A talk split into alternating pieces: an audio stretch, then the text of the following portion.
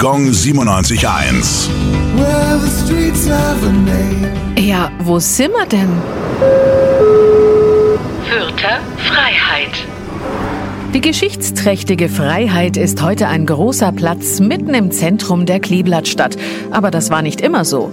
Am Anfang war die Eisenbahn und die allererste Eisenbahn in Deutschland dampfte hier zum Ludwigsbahnhof am Südrand der Stadt.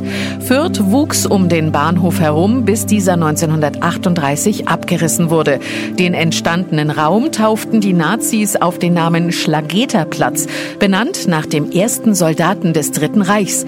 Nach dessen Hinrichtung wurde er vor allem von rechten Kreisen zur Märtyrerfigur erhoben. Deshalb bekam der Platz nach Kriegsende den Namen Hindenburgplatz. Da aber auch der ehemalige Reichspräsident politisch umstritten war, wurde der Platz schon ein Jahr später umgetauft in Fürther Freiheit. Gong 97.1. Well,